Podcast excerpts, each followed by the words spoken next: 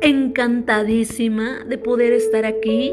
De verdad yo le agradezco al autor de la vida por permitirme grabar un episodio más.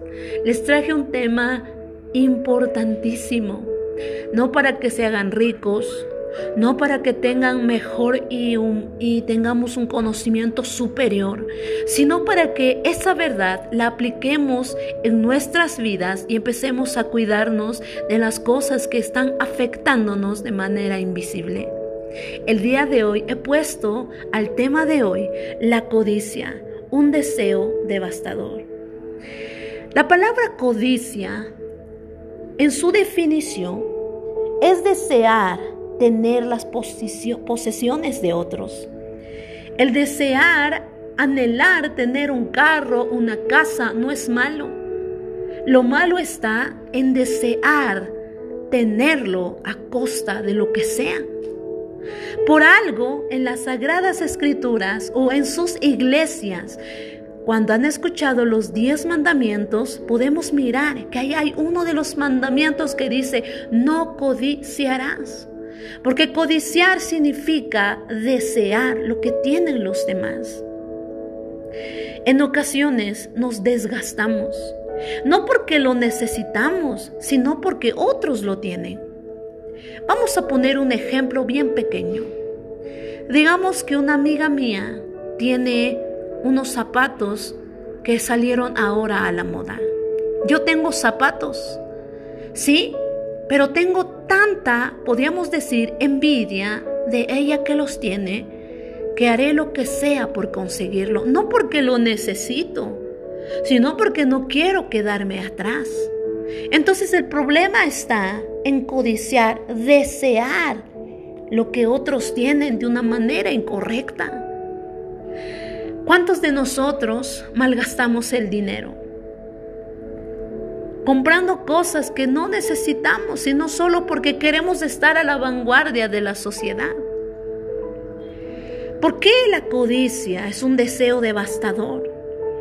Porque irás aplastando al que tengas que aplastar con tal de tú tener lo que ellos tienen.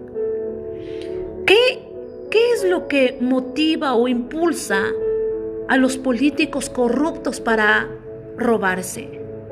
¿Será que le importan los demás o será que hay codicia detrás de sus intenciones? ¿Qué es lo que lo motiva a una persona que extorsiona? ¿Será que le interesa la persona? No. Es que ahí está el peligro de la codicia. Es creer que tú lo puedes hacer y es como que duerme tu conciencia y por con tal de conseguirlo harás lo que esté a tu alcance. Y lo peor es vivir de una manera enfermiza. Platón, un filósofo muy conocido, lo consideró a esto como una enfermedad moral. Porque qué curioso, ¿no?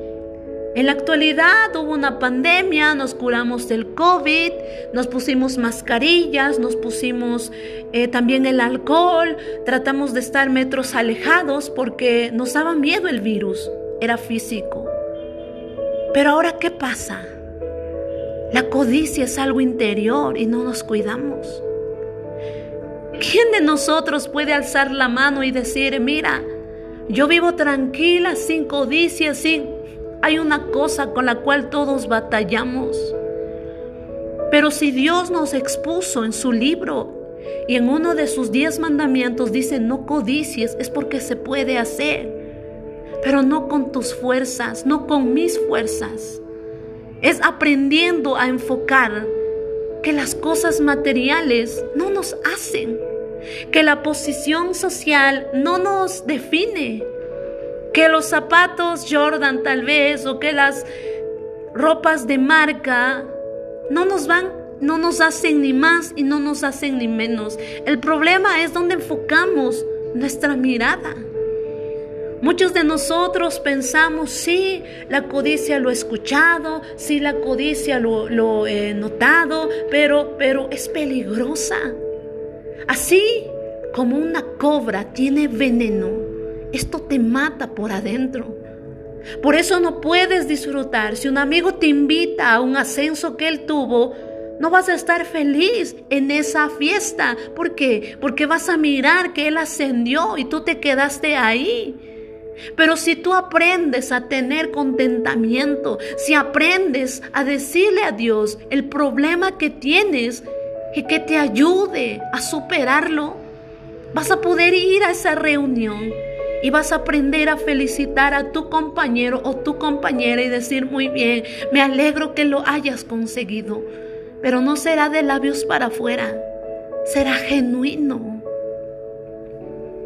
Recordemos, ahora ya no llamamos codicia a un hombre empresario poderoso, ahora lo llamamos éxito. Ahora podemos ver a un hombre que tiene 15, 20 líneas de restaurantes tal vez, o tiene o inventó algo y llegó y se expandió como... Es algo que decimos, eso es éxito. Pero es que tu corazón está hambriento de más y más, no te conformas. Por eso también miran a la codicia como un deseo insaciable de tener más y más, comparada como la sanguijuela. La sanguijuela chupa la sangre, chupa y chupa, y nunca se va a quedar satisfecha. Es lo peor que le puede pasar al hombre, vivir consumido por su codicia. Pensemos, cada uno de nosotros, ¿cómo estamos? ¿Acaso no puedo darle la mano a mi hermano porque gana más que yo? ¿Acaso no puedo felicitarle a mi primo o mi prima porque tiene un título mejor que yo?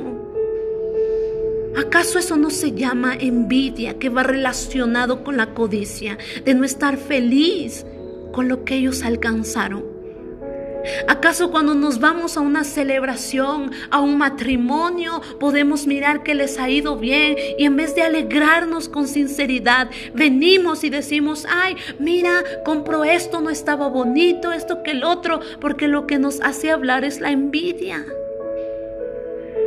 No es un problema minúsculo, es un problema serio que lo estamos tapando con apariencias de hipocresía.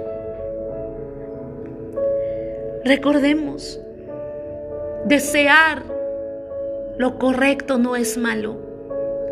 Desear lo que otros tienen y aplastar para conseguirlo es lo peor. La vida que Dios nos ha brindado, Él nos dice que Él suplirá nuestras necesidades. Nosotros nos desesperamos, no porque nos falte, sino porque queremos vivir como una persona X. Nos entristecemos y tal vez hablamos en contra de Él, no porque nos falte, sino porque mi vecino tiene más. Eso es codicia. Y si dejamos que crezca, ya no te importará trabajar en algo ilícito para conseguirlo, con tal de tenerlo mejor. Si muchos creyeron que la codicia era algo pasajero, ay sí, no, es algo serio.